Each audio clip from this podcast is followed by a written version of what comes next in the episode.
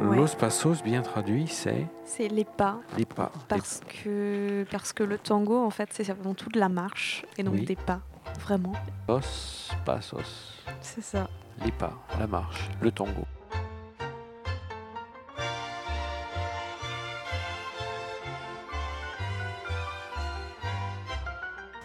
Si je te dis Los Passos, C'est un, un podcast.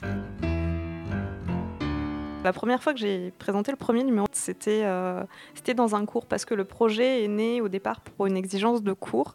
Des gens qui me connaissent m'ont dit mais tu ressens quoi quand tu danses? Est-ce que tu le, tu le fais pour les gens avec qui tu danses? Mais... mais non, mais en fait moi ce moment-là où je danse, même si c'est avec quelqu'un, c'est pour moi, c'est mon moment. C'est pas... absolument. Je, ouais, je le absolument. ressens, je, je danse pas pour les gens qui regardent, je danse pas, je, je danse même pas, et je suis désolée, c'est un peu égoïste, je danse même pas pour la personne qui danse avec moi. Je danse avec elle, mais je danse pour moi. Bien sûr. Et euh, c'est un des rares, une des rares choses où vraiment il y a euh, cette forme d'abandon, alors que, alors que c'est vraiment quelque chose de tout à fait social et de tout à fait euh, et un échange avec une personne. Et, et je trouve ça magnifique. Mais c'est magnifique.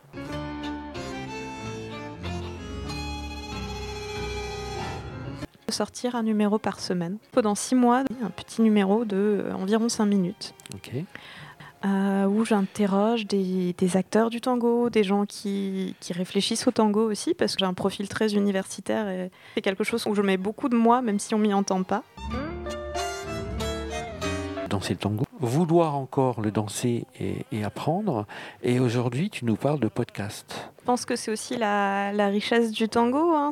Quand il y a des objets qui sont comme ça, tellement riches qu'on a l'impression qu'ils ont beaucoup à donner. Ça me donne l'impression que je m'enrichis à chaque fois que j'apprends des choses là-dessus.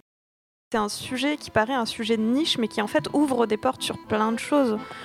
Je veux des gens qui vont apporter une vision, un peu une, réflexion un peu derrière pour l'habiller. C'est pour ça que j'essaie de faire des choses très thématiques. L'histoire du tango, ça ouvre des, portes sur l'histoire des migrations, l'histoire de l'Amérique latine.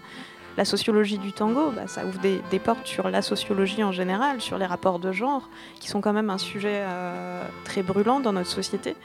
Et, euh, je trouvais ça dommage de ne pas se saisir de cette petite porte d'entrée.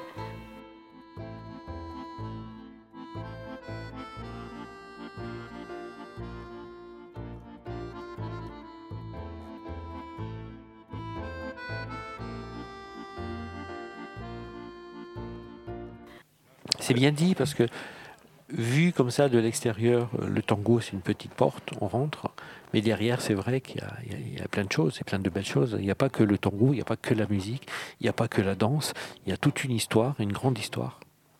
C'est magnifique de penser comme ça le tango.